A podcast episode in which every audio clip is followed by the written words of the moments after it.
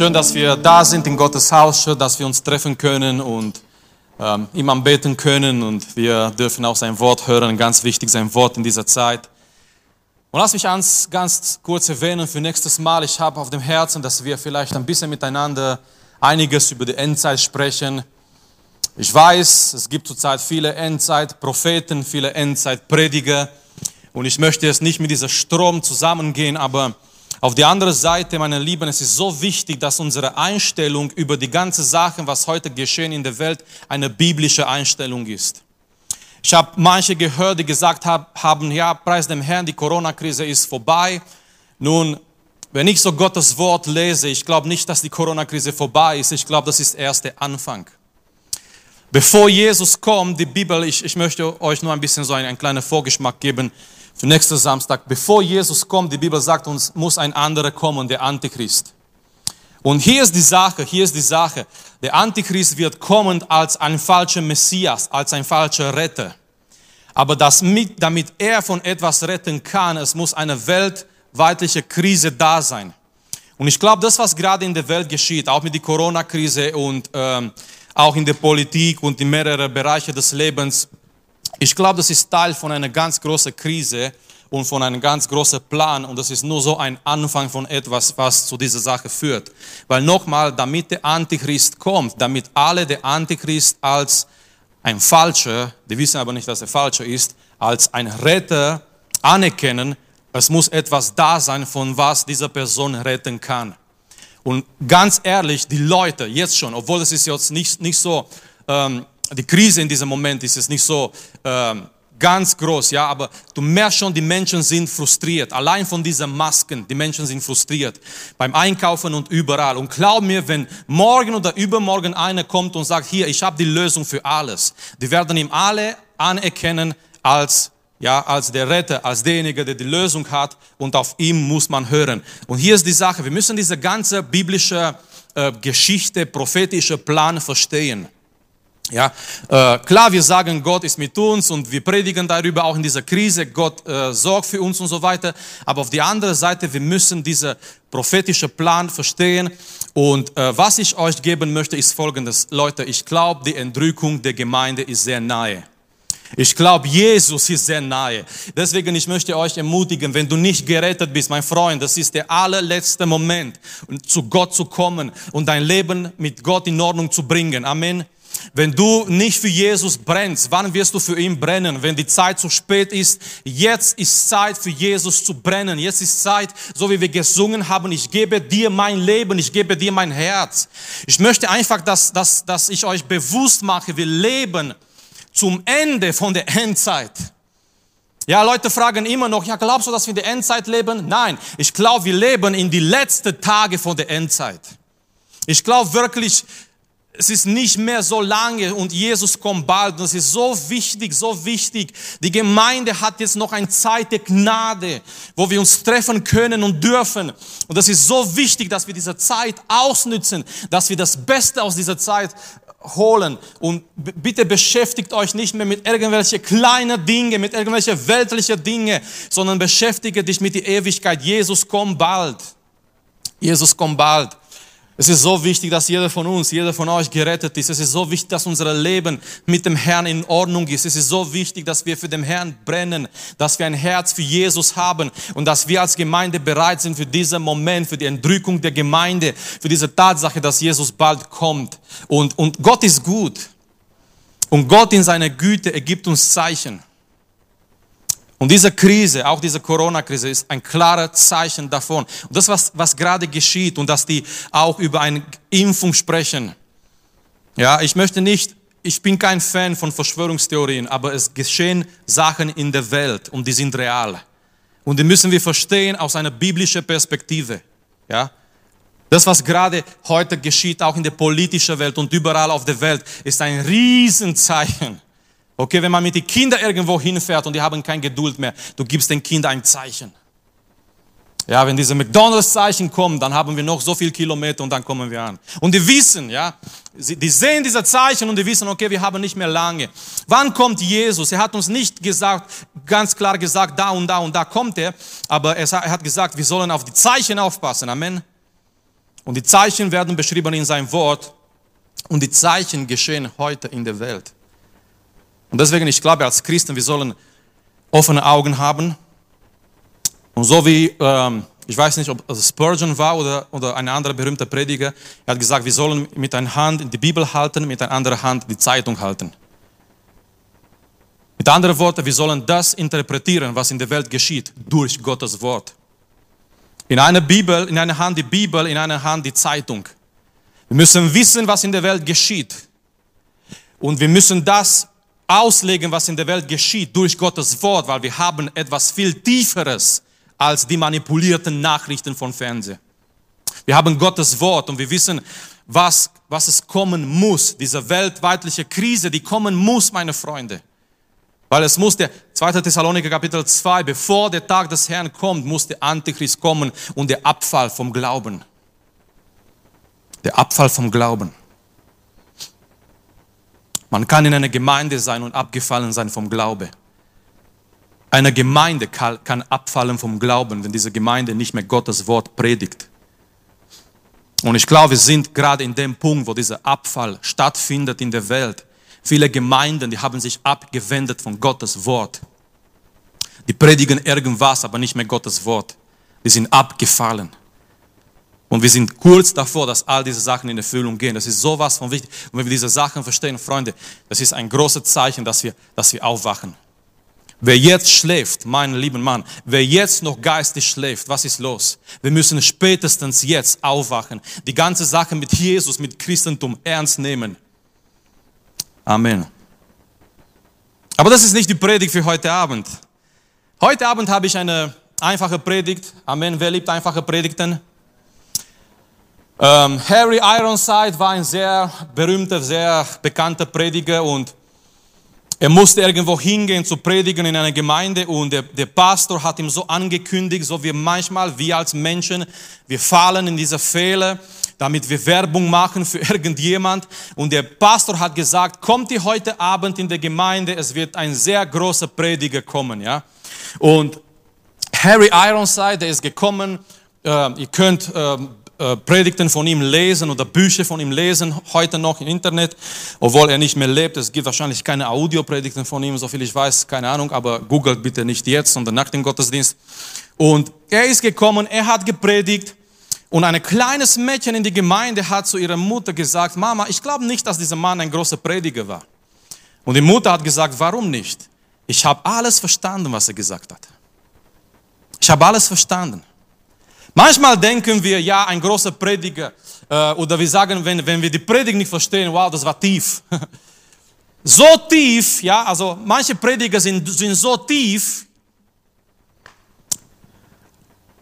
Aber wir lieben, ich liebe einfache Predigten.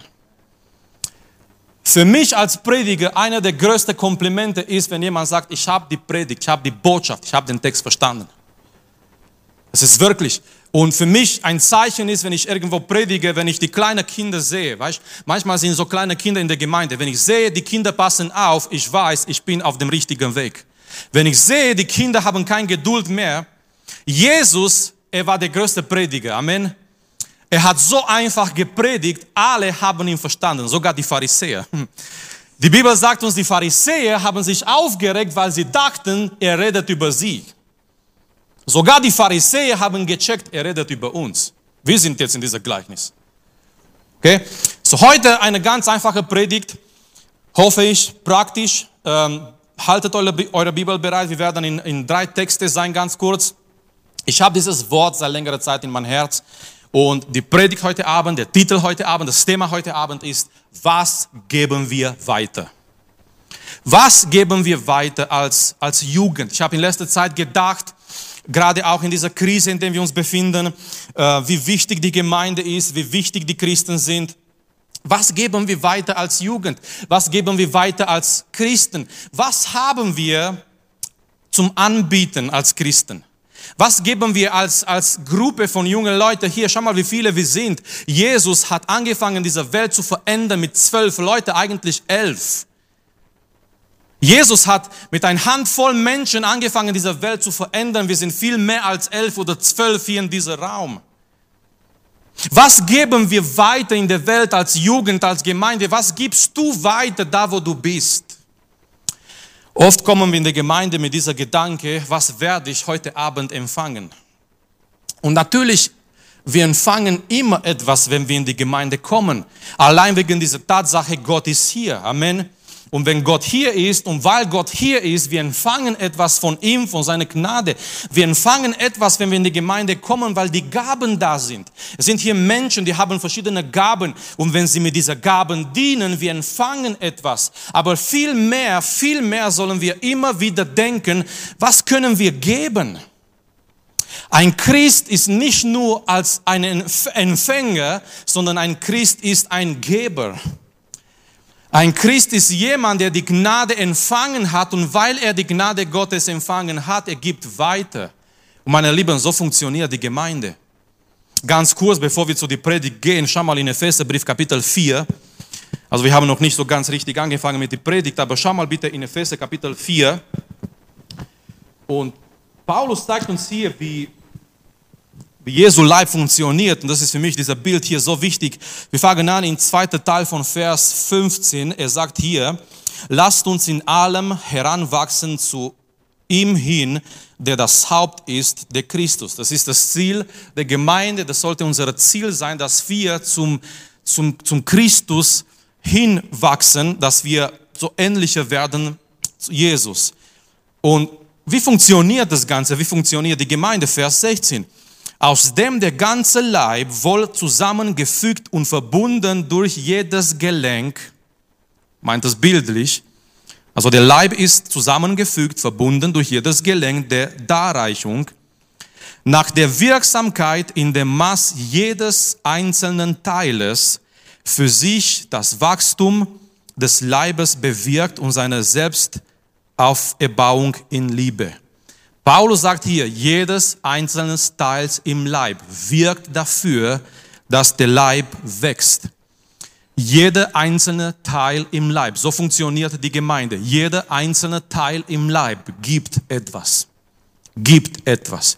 Die Gemeinde ist nicht One-Man-Show, wo eine oder zwei oder fünf kommen und machen etwas und die anderen schauen es zu. Ich habe ich hab eine traurige Geschichte erlebt oder gehört, als ich in der Bibelschule war. Es war eine Gemeinde in Bukarest, es war eine ziemlich große Gemeinde. Der Pastor hat gesungen, der Pastor hat Einleitung gemacht, der Pastor hat Bibelstunde gemacht, der Pastor hat gepredigt. Er war ziemlich alt, als er gestorben ist. Die Frage war, wer macht weiter? Ich konnte es nicht glauben. Wir sind, wir sind die, Bibelschule, die Bibelschüler, wir müssen so in Gemeinden irgendwo hingehen. So. Ja, du konntest jetzt als, äh, in der Bibelschule ja, als äh, Schüler nicht einfach dort bleiben im Campus, sondern irgendwo hingehen in Gemeinden. In Bukarest waren viele Gemeinden. Natürlich, wir sind immer so die Gemeinde, die am nächsten zu uns war. Und äh, wir sind oft in dieser Gemeinde hin. Und der, ich, ich war schockiert, als ich, als ich gesehen habe, die Gemeinde war so groß und der Pastor, er singt, er leitet die Lieder. Ja, dann leitet er im Gebet, dann macht er noch die Bibelstunde. Das war so One-Man-Show. Ja, ich mache alles. Schön, dass ihr gekommen seid. Ich mache alles. Aber das ist nicht Gemeinde, Freunde. Die Gemeinde ist, jeder, jeder gibt etwas. Jeder hat etwas zu geben. Und die Gemeinde, warum manche Gemeinden funktionieren nicht oder die sterben auf dem Weg? Eben deswegen. Deswegen, weil sie, sie setzen den ganzen Akzent, der ganze Schwerpunkt auf eine Handvoll Leute, die machen alles. Und das ist nicht biblisch. Das ist nicht biblisch. Die Gemeinde soll nicht so funktionieren, dass irgendwelche Leute etwas machen und die anderen kommen, sie genießen es, ja. Sie erleben es, sie empfangen es, aber sie geben nie etwas weiter. Sie geben nicht weiter. So was geben wir weiter? Mein erster Gedanke heute Abend, Nummer eins also, ist die Herausforderung. Die Herausforderung. Jesus hat eine Herausforderung für uns. Und um diese Herausforderung zu schauen, geht mit mir in Markus Kapitel 6.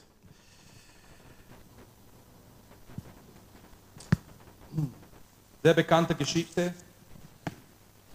Jesus ist draußen in der Wüste mit seinen Jüngern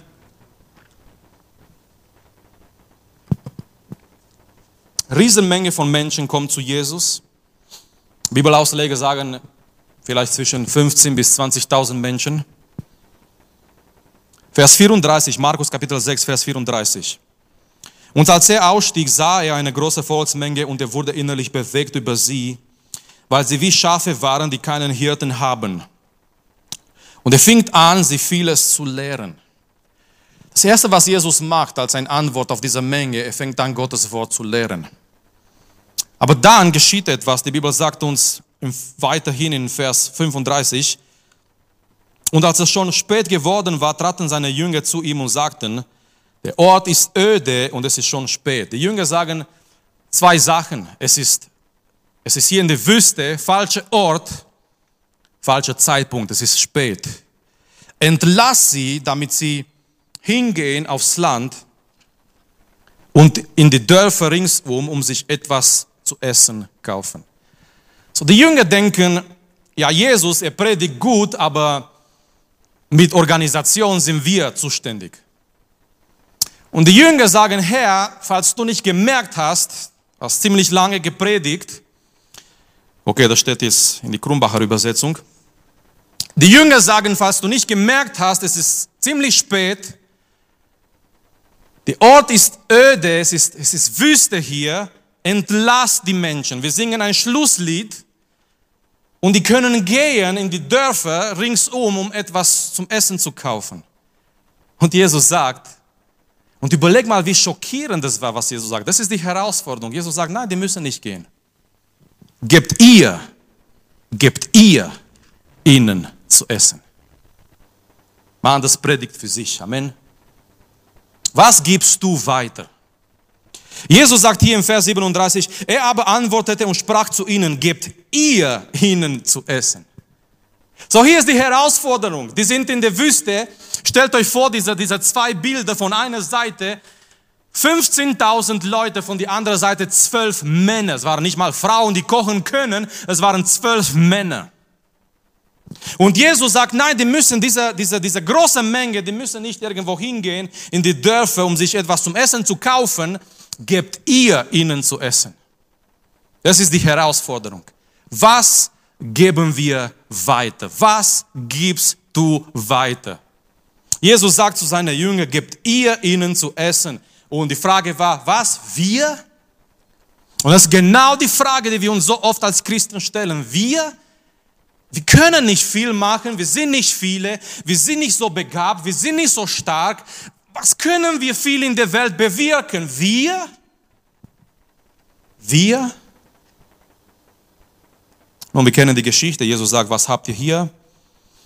Und die sehen nach und die sagen fünf, fünf Brote und zwei Fische. Wir kennen die Geschichte, Jesus, er sagt, bringt das zu mir, er vermehrt das, aber ich möchte euch etwas sagen, es gibt in dieser Text ein sehr wichtiges Bild. Jesus wirkt in dieser Situation hier nicht direkt, sondern wie? Durch seine Jünger. Jesus hätte sagen können, okay, es ist öde, es ist spät, kein Problem, ich mache hier etwas, ein Wunder soll geschehen und die haben auf einmal Essen. Glaubt ihr, dass es möglich gewesen wäre für Jesus? Zwei, drei Leute glauben es, ja. Amen. Jesus hätte sagen können, so, ich weiß, es ist hier, dieser Ort ist öde, es ist spät, kein Problem. Ich meine, Gott hat Israel in der Wüste ernährt, jahrelang. Mit Mana und mit Fleisch für die Nicht-Vegetarier zwischen denen, ja, die gesagt haben, wir wollen auch ein bisschen Fleisch. Und Gott hat gesagt, kein Problem, aber murrt nicht, meckert nicht. Ich bin mit euch, ich gebe euch das, was ihr, was ihr braucht. Ich gebe euch Wasser und Mana und Fleisch. Jesus hätte sagen können, ich, ich, ich mache hier etwas, ein Zeichen und ich gebe diesen Menschen Essen. Aber nein, Jesus wirkt nicht direkt. Jesus wirkt durch seine Jünger. Und hier ist ein wichtiger Bild für uns. Jesus wirkt heute in der Welt durch die Gemeinde. Wie spricht Jesus zu dieser Welt? Durch die Gemeinde. Wie zeigt Jesus seine Liebe in dieser Welt? Durch, durch die Gemeinde. Freunde, die Gemeinde ist Teil, Teil des Plans. Die Gemeinde ist so wichtig in der Welt und in die Augen Gottes. Wie offenbart sich Gott in der Welt? Durch die Gemeinde. Wie wirkt Gott in der Welt? Durch die Gemeinde. Wo sind die Hände Gottes in der Welt? Die Gemeinde. Wo, wie bewegt sich Gott in der Welt? Durch die Gemeinde. So die Herausforderung. Jesus sagt, gebt ihr ihnen zu essen. Und in den letzten Wochen, dieses Wort hat mich irgendwie verfolgt. Es kam immer wieder zu mir und immer wieder zu mir und ich las Gottes Wort und ich kam immer wieder zu dieser Geschichte, zu dieser kleinen Satz hier, wo Jesus sagt, gebt ihr ihnen zu essen. Meine Freunde, wir leben in einer Welt ohne Gott, in einer hungrigen Welt. Und jemand muss dieser Welt etwas zum Essen geben. Und das sollte die Gemeinde sein. Nummer zwei, die Realität. Die Realität. Die Realität finden wir in Apostelgeschichte Kapitel 3. Hier ist die Realität, ganz einfache Realität. Die Herausforderung ist, gebt ihr ihnen zu essen. Die Herausforderung ist, wir sollen etwas geben in der Welt. Die Realität ist, die Realität ist, wir können geben nur, was wir haben. Wir können geben nur, was wir haben. Von nicht so lange her gab es mal ein rumänisches Restaurant in Trossingen. Ich war so frustriert. Ich ging immer wieder und ich wollte was essen. Ich habe immer gesagt, das haben wir nicht. Ich wollte so einen Nachtisch essen, typisch aus Rumänien, sehr lecker, viele Kalorien. Und ich, hab, ich, ich wollte das bestellen. Nein, das haben wir nicht. Dann wollte ich was anderes bestellen. Nein, das haben wir nicht. Ich war so frustriert. Es ist frustrierend, wenn du irgendwo hingehst, was zum Essen zu bestellen und die sagen, das haben wir nicht mehr. Du hast dich so gefreut auf, auf diese Sache. Nein, nein, nein, ich will nicht Pizza oder Spaghetti. Das kann ich jeden Tag haben. Ja, ich, ich, ich, ich bin in Auto eingestiegen, ich bin bis hierher gefahren wegen dieser Sache und das haben sie nicht mehr. Das ist frustrierend, aber die, die Lektion ist, du kannst geben, nur was du hast. Hey, wenn wir nicht mehr haben, haben wir nicht mehr. Es ist die geistliche Realität. Die geistliche Realität, Freunde, ist folgendes. Eine Gemeinde kann nur das geben, was diese Gemeinde hat. Okay, Apostelgeschichte Kapitel 3, ganz einfache Geschichte. Ein Mensch steht da ähm, am Eingang der Tempel, er darf nicht im Tempel, er ist gelähmt. Er kann nicht, nicht laufen, er wird immer getragen von jemandem, dass er um Almosen bietet. Und eines Tages, er ist wieder da, wie sonst, ganz normaler Tag in sein Leben. Aber dieses Mal zwei Männer Gottes, Petrus und Johannes, die gehen zum Tempel. Und auf einmal, Petrus, äh, Vers 4, Petrus aber blickte mit Johannes unverwandt auf ihn und sprach, sieh uns an. Stellt euch vor, was dieser Mensch, dieser Bettler für Erwartungen gehabt hat, als Petrus gesagt hat, sieh uns an. Der hat bestimmt gedacht, jetzt kommt etwas Großes, jetzt kommt etwas Wunderbares. Aber Petrus hat zwei Nachrichten für diesen Mann. Nummer eins, ich habe für dich eine schlechte Nachricht. Die schlechte Nachricht ist, Silber und Gold habe ich nicht. Oh. Silber und Gold habe ich nicht. Petrus wusste, was er nicht hat. Zweite Nachricht ist eine gute Nachricht. Amen. Und diese Nachricht ist, was ich aber habe, das gebe ich dir. Was ich habe, das gebe ich dir, mein Freund. Und was ich habe, ist folgendes. In dem Namen Jesu Christi des Nazareas, steh auf und geh umher. Halleluja. Petrus sagt, Silber und Gold habe ich nicht. Ich habe nicht dabei, ich habe ich hab nicht. Das wäre ein Bibelvers für die Wohlstandsevangelium, ja für diese Botschaft. Ich meine, wenn, wenn, wenn es so ist, dass alle Kinder Gottes superreich sein sollen, warum sagt Petrus, Silber und Gold habe ich nicht? Okay, weil vielleicht das Geld bei der Gemeinde war, keine Ahnung, was da für eine Erklärung gibt. Aber Petrus sagt, Silber und Gold habe ich nicht. Was ich habe, das gebe ich dir. Das ist der Prinzip, Freunde. Was ich habe, das gebe ich dir. Ich kann, die Realität ist, ich kann dir nur das geben, was ich habe. Nichts mehr und nichts weniger. Was ich habe, das gebe ich dir. Und was wir geben, zeigt, was wir haben. Was geben wir weiter als Christen? Was geben wir weiter als Gemeinde? Jesus sagt, gebt ihr ihnen zu essen. Das ist die Herausforderung. Die Realität ist, ich kann nur geben, was ich habe. Wenn ich nichts habe, kann ich nicht weitergeben. Und die Lösung. Ganz kurz, was ist die Lösung? Sehr schön. Die Lösung ist folgendes. Wisst ihr noch mal damals in der Wüste, Markus Kapitel 6, als die Jünger in der Wüste waren und die zählen, was sie haben und das war, ich meine, die haben was gehabt, aber hey, das war viel zu wenig, oder? 15.000 Leute, fünf Brote und zwei Fische. Das reicht nicht mal für einen gut gebauten Mann. Ist zu wenig. Aber die haben eine Sache vergessen. Die haben eine Sache vergessen dort in der Wüste. Die haben eine Sache vergessen. Die haben vergessen, die haben Jesus. Die haben vergessen, die haben angefangen, äh, Philippus, ein anderes Evangelium sagt uns, Philippus, er rechnet schon, ja, er sagt, was ist das für so viele? Wahrscheinlich hat er gerechnet, so viele Menschen, fünf Brote, zwei Fische, jeder kriegt ein Krümel, was ist das? Ja, andere sagen, wir haben nichts. Andreas sagt, wir haben hier einen Junge gefunden. Er hat fünf Brote und zwei Fische. Und er war bereit, das zu geben. Ja, die Mama hat ihm, und ich habe mich gefragt, ich habe mich immer gefragt, es ist immer gut, wenn wir uns Fragen stellen, wenn wir die Bibel lesen. Amen. Ich habe mich gefragt, in dieser großen Menge von 15.000 Menschen, meint ihr, da waren nicht auch andere, die Vesper dabei gehabt haben? Doch, aber die haben fest an ihrer Vesper gehalten. Nein, wir geben unsere Vesper nicht. Und dieser Junge hat gesagt, ja, natürlich, ich, ich, ich gebe das hin. Und die Lektion ist, wenn du dem Herrn was gibst, er kann das ein Segen machen für andere. Behalte dein Talent für dich. Behalte dein Talent für dich. Und du wirst ein egoistischer Christ sein, der eines Tages alleine mit seinem Talent stirbt. Aber gib dein Talent dem Herrn. Und du wirst merken, wie Gott, wie Jesus andere segnet durch das, was du ihm gibst. So, die haben in der Wüste vergessen, die haben nicht nur die fünf Brote und zwei Fische, die haben noch jemanden, die haben Jesus. Die Bibel sagt uns, Jesus nahm. Das war der Geheimnis. Jesus nahm. Jesus hat gebetet. Jesus hat, hat gedankt für diese Brote und Fische. Und Jesus hat es seine Jünger verteilt. Und ich weiß nicht wann, wir wissen nicht genau wann, aber irgendwann geschah dieser Wunder. Als die Jünger angefangen haben, das zu verteilen, das hat sich immer weiter verteilt und immer weiter verteilt und immer weiter verteilt, bis die Bibel sagt uns, alle wurden satt und es sind noch Reste geblieben. Was ist die Lösung? Die Lösung ist, damit wir etwas weitergeben in der Welt, wir brauchen Jesus. Wir müssen Jesus in uns haben.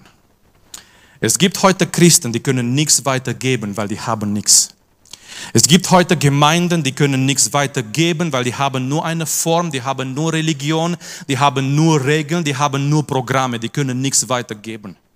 Es gibt heute Christen, weil die nicht eine lebendige Beziehung mit dem Herrn haben, die können nichts weitergeben. Damit wir etwas weitergeben können, damit wir etwas haben, um weiterzugeben, wir brauchen den Herrn Jesus in unserem Leben. Und die Lösung ist Galater 2,20. Okay, Galater 2,20.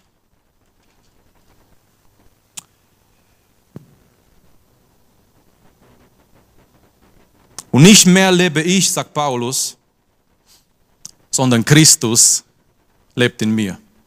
Es ist die Lösung. Wenn Christus in mir lebt, ich kann etwas weitergeben. Warum? Weil Christus in mir ist. Paulus sagt hier, ein Vers davor, Vers 19, denn ich bin durch das Gesetz, dem Gesetz gestorben, damit ich Gott lebe. Ich bin mit Christus gekreuzigt und nicht mehr lebe ich. Was ist, was ist das, das christliche Leben? Das christliche Leben würde ich immer definieren mit dieser Bibelvers. Christus lebt in mir. Das christliche Leben ist nicht ähm, irgendwelche Regeln, die du behalten musst. Das christliche Leben ist nicht ja, irgendwelche Sachen, äh, die du machen musst. Und wenn du diese Sache tust, dann bist du gerettet. Nein, das christliche Leben ist eine Person. Und diese Person lebt in mein Herz. Das heißt, es gab einen Punkt in meinem Leben, wo ich neu geboren wurde und Jesus, er hat mein Herz in sein Haus verwandelt. Er regiert nicht nur auf dem Thron im Himmel, er regiert auf dem Thron meines Herzens. Amen. Wenn wir jetzt in einer Pfingstgemeinde wären, irgendwo in Südamerika, ähm, das wäre interessant. Ähm, hier ist die Sache. Das christliche Leben bedeutet, Christus lebt in mir. Ich, ich, gehöre nicht nur zu einer Gemeinde, ich gehöre nicht zu einer Organisation, oh, wir sind Gemeinde Gottes, so what? Okay, das wurde nicht aufgenommen, oder? Ich gehöre nicht zu irgendwas und wir sind besser als die anderen und wir sind so und wir sind so und wir sind so. Meint ihr, ich habe mich immer gefragt, wie sieht Gott seine Gemeinde vom Himmel? Meint ihr, sieht hier sind ein bisschen Baptisten, die sind ruhiger, lassen wir bitte in Ruhe. Hier sind die Charismatiker, da geht was ab. Ja, hier ist Gemeinde Gottes so in der Mitte ein bisschen. Meint ihr, Gott, Gott schaut uns so an durch diese ganze Labels, die wir vielleicht haben und okay, die existieren, aber Freunde, halten wir nicht so stark an so ein Etikett. Weil was wichtig ist, ist das, dass Christus in uns ist. Das Traurigste wäre, dass wir uns Gemeinde Gottes nennen und wir nicht sind. Das christliche Leben bedeutet, Christus lebt in mir. So, und hier ist die Sache und ich komme zum Schluss, weil Christus in mir lebt, ich kann etwas geben. Weil Christus in mir lebt, ich kann, seine Liebe ist in mir und ich kann Liebe weitergeben. Mann, ich, ich wundere mich immer, wenn manche Christen nicht, nicht Liebe weitergeben können und ich frage mich, warum? Weil Christus in mir lebt, seine Liebe lebt in mir und ich kann Liebe weitergeben. Weil Christus in mir lebt, seine Kraft ist in mir und ich kann Kraft weitergeben. Weil Christus in mir lebt, sein Geduld lebt in mir und ich kann Geduld weitergeben. Weil Christus in mir lebt, seine Vergebung lebt in mir und ich kann vergeben. Ich bin nicht nachtragend, ich bin nicht einer, der überall hintenrum irgendwas erzählt, sondern weil Christus, merkt ihr, wir geben, was wir haben. Warum geben manche Christen nur Lästen und das und Negatives? Ganz einfache Prinzip, weil, wir, weil die haben nur das. Ihr Herz ist voll mit dieser Dinge und die geben weiter das, was sie haben. Wenn Christus in mir lebt, seine Liebe ist da, sein alles ist da und ich gebe all diese Sachen weiter. Wenn nicht, Freunde, wenn er nicht in mir lebt, dann ist alles nur schöne Worte, nur Predigten, die ich halte. Aber diese Welt da draußen braucht nicht noch eine Predigt, nicht noch leere Worte. Diese Welt da draußen braucht echte Christen. Echte Christen, die zeigen, wie Jesus gelebt hat. Ihr wisst, das Wort Christen, es wurde den Jünger von, von der Welt gegeben. Ja, die haben nicht gesagt, Christ, Christen bedeutet wie Christus. Und die haben nicht gesagt, hey, wisst ihr was, wir sind Christen. Wir sind Jesu Fanclub oder keine Ahnung, oder Jesu Verein oder wie auch immer. Nein. Die Menschen von draußen, die haben gesagt, das sind Christen, die sind wie, wie Christus. Das ist, das ist ein Riesenkompliment. Amen. Die Menschen von draußen haben sie angeschaut und haben gesagt, die sind, die sind wie Christus. Die lieben sich wie Christus, die vergeben wie Christus. In Apostelgeschichte, als, als Petrus und Johannes vor die hohe Priester kommen, die Bibel sagt uns, äh, die haben sich gewundert, die hohe Priester, weil die wussten, dass Petrus und Johannes ganz einfache Menschen sind. In Griechisch, das Wort ist Idiotai, ja, also Idioten, also Menschen ohne Schule, einfache Menschen. Die haben sich gewundert über Petrus und Johannes und sie haben verstanden, sie waren mit Jesus. Mann, was für ein riesiges Kompliment, dass jemand sagt, ich, ich, ich, ich habe verstanden, ich habe gemerkt, du warst mit Jesus. Ich habe gemerkt, in dieser Corona-Zeit, du hast Zeit mit Jesus verbracht. Amen. Weil du bist anders wie davor. Ich sehe Liebe in dir, ich sehe Vergebung in dir, ich sehe eine Güte in dir. Ich merke in dieser Corona-Zeit, du hast Zeit mit Jesus verbracht. Nicht nur Zeit auf Netflix und nicht nur Zeit auf das und nicht nur Zeit auf das. Die ganzen Filme, die machen dich, die regen dich auf, die machen dich, ja, du hast keine Geduld und ja, diese ganze Sache. Aber wenn du Zeit mit Jesus verbringst, das zeigt sich. Was geben wir weiter? Besonders jetzt in dieser Zeit und wenn noch eine größere Krise kommt, glaub mir, es ist so wichtig, dass die Gemeinde da ist.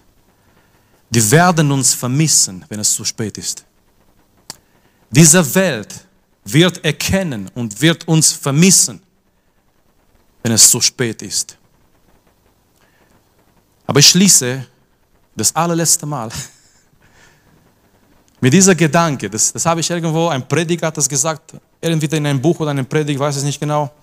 Aber er hat gesagt, wenn auf einmal deine Gemeinde, eure Gemeinde nicht mehr da wäre in eurer Stadt, würde eure Stadt merken, dass ihr nicht mehr da seid. Mit anderen Worten, machen wir einen Unterschied? Spielt es eine Rolle, ob wir da sind oder nicht? Außer dass wir hier ein bisschen äh, in die Straßen äh, unsere Autos parken und ja, man hört draußen, dass wir Gottesdienst haben. Wenn auf einmal die Gemeinde nicht mehr da wäre in der Nachbarschaft, in der Stadt, weil, okay, Trossingen ist eine kleine Stadt, würden die Leute das merken, dass die Gemeinde nicht mehr da ist. Dass diese Leute fehlen, die, die lieben. Dass diese Leute fehlen, die, die eine Güte, wie, wie die Güte Gottes haben dass diese Leute nicht mehr da sind, die so freundlich sind, die so offen sind, die so besorgt sind um die Seelen der Menschen, dass sie Zeugnis geben. Was geben wir weiter? Was geben wir weiter? Ich habe gesagt, es ist frustrierend, wenn du in ein Restaurant gehst und die sagen, hm, wir haben nicht. Aber wisst ihr, was es noch frustrierender ist? Wenn jemand in die Gemeinde geht, um Gott zu suchen. Und die Gemeinde sagt, hm, das haben wir nicht. Oh, wir haben Gottesdienste, wir haben Programm, wir haben das, wir haben das. Vielleicht möchtest du Teil sein von unserem Projekt. Nein, nein, die Leute haben genug Projekte da draußen. Bei der Arbeit in der Schule gibt es genug Projekte. Die Leute wollen, wollen Jesus, wollen Gott. Wisst ihr, wisst ihr, was traurig wäre? Lassen wir die Restaurants, wir können eh noch nicht dahin. Wisst ihr, was traurig wäre, dass jemand in eine Gemeinde geht, um Gott zu suchen? Und diese Gemeinde hat es nicht. Die Bibel sagt uns in dem Buch der Richter, Richter und Ruth, es gab eine Zeit, es war Hungersnot in Bethlehem. Okay, wer weiß, was Bethlehem bedeutet? Haus des Brotes. Im Haus des Brotes war kein Brot mehr da. Was sollte in der Gemeinde sein? Jesus sagte, ich bin das Brot, was vom Himmel gekommen ist. Amen. Es sollte himmlische Brot da sein. Amen. Ich erinnere mich gleich an die Predigt von Othniel, dieses himmlische Kochbuch, Backbuch.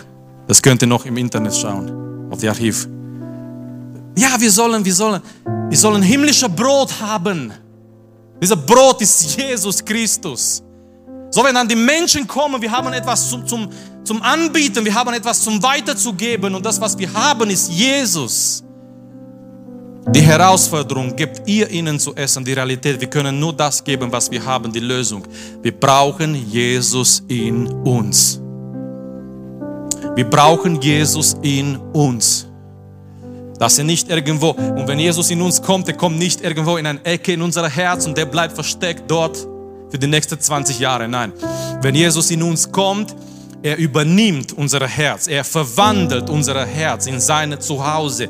Er kommt auf den Thron unseres Herzens. Und irgendwann, obwohl wir noch nicht vollkommen sind, er macht sich sichtbar in und durch unser Leben.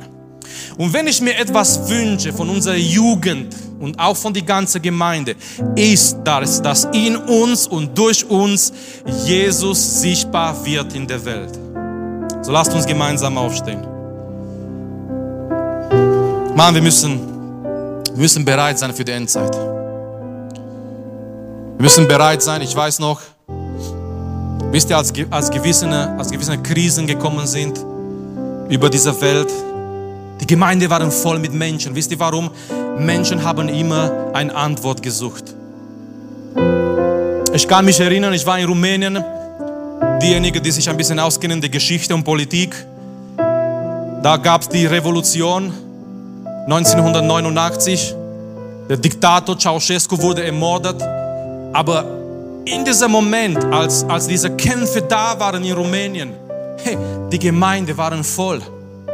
Könnt ihr euch vorstellen, dass Leute sich hingekniet haben in großen Städten in Rumänien auf die Straße, um das Gebet Vater unser zu beten, ungläubige Menschen?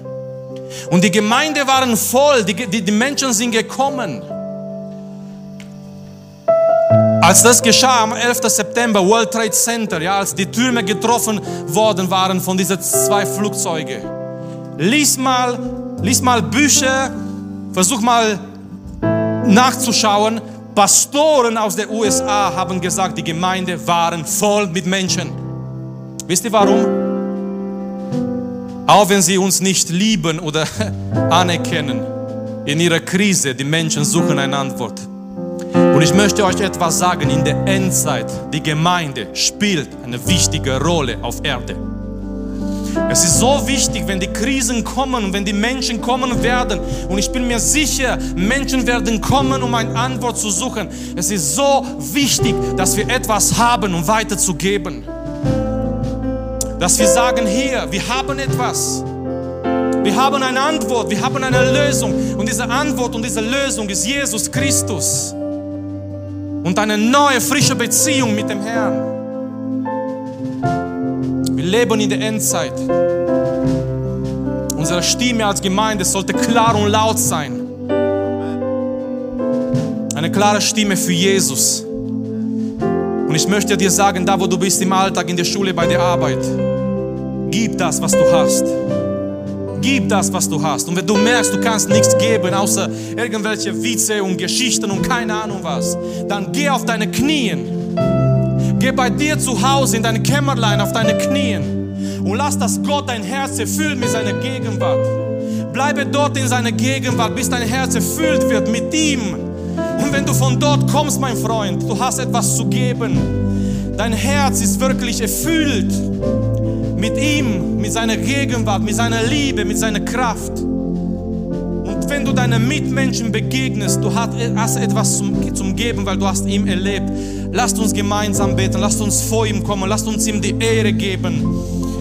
Lasst uns ihm sagen, vielleicht heute Abend manche oder andere vielleicht müssen sagen, Herr, wir haben nichts zum Geben. Wir brauchen dich, Herr, in unserem Leben. Wir brauchen, dass du in uns bist, dass du in uns wohnst, dass du in uns da bist, gegenwärtig.